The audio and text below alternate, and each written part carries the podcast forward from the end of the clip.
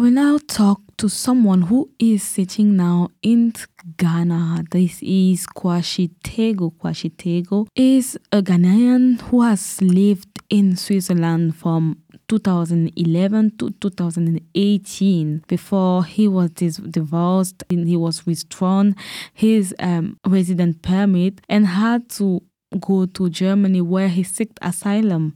He lived here one year and three months in Freiburg in the first arrival camp uh, but was deported last week on Tuesday. So, seven years after leaving here, the life has to start again, but without any resources. Let's now listen to the interview with Quashie Tagoe. We are talking today because you lived in the Europe seven years and now you were deported back to Ghana last week, last week, Tuesday. Quashie, um, first I would like to know how was your life as you were in Switzerland? Uh, it was normal.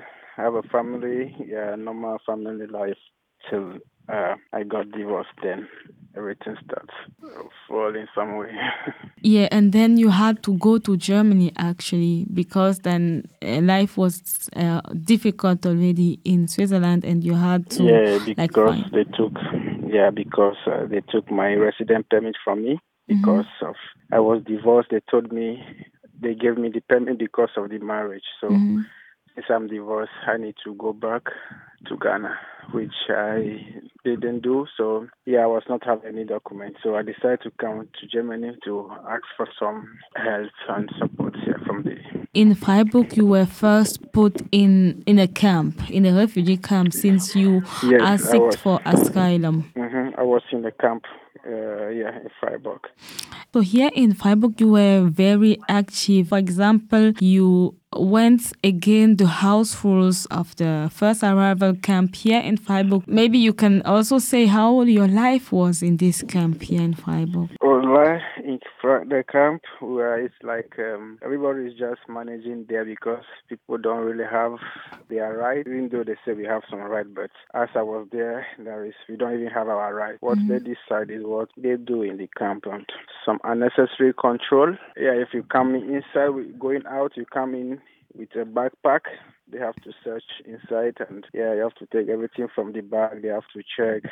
I don't know what they are looking for. It's always like that, and sometimes they will come control in your room that you want to check if your room is yeah, I don't know, tidy or not, and and you can.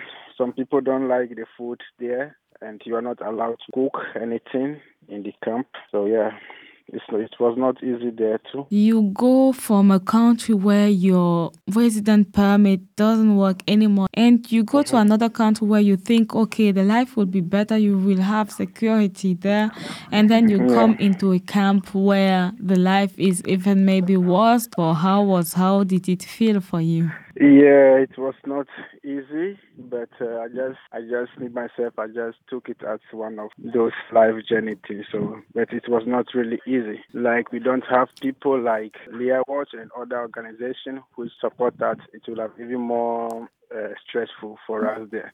Mm-hmm. But we got some support from the or some people from Freiburg, so sometimes give us hope that yeah, things might get better someday. Mm-hmm. And the point is that it didn't go really better for you. Now you were taking, you were first brought to the um, deportation prison before mm-hmm. even taken to Ghana. And yes. how is actually the life, or how was it in this place? Yeah, the detention camp. Mm-hmm. I was there the first two, three days. I was in a quarantine like mm-hmm. uh, I'm not allowed to come out. So then after why days, were you in quarantine? Uh, they say that's how they do because of they say because of corona. So they did me corona test, which I have to wait for two days for the result. So mm-hmm. after the result came, take me to another floor where the doors are open from seven to nine 45 mm-hmm. in the night. Mm-hmm. And uh, we have access there every day, one hour mm-hmm. to go to internet or to walk if you want to take a walk. That's apart from there, yeah, it's the same. That's no different from the LEA camp, yeah, control and all those contents. Yeah. But you were put there, But- you were supposed to be deported on the Wednesday, and then finally were deported on Tuesday. Yes. Why this? They said, yeah, on that, uh, the actual day they put on the paper, which is 29th, hmm that is the day they want me to be in Ghana, to leave Tuesday.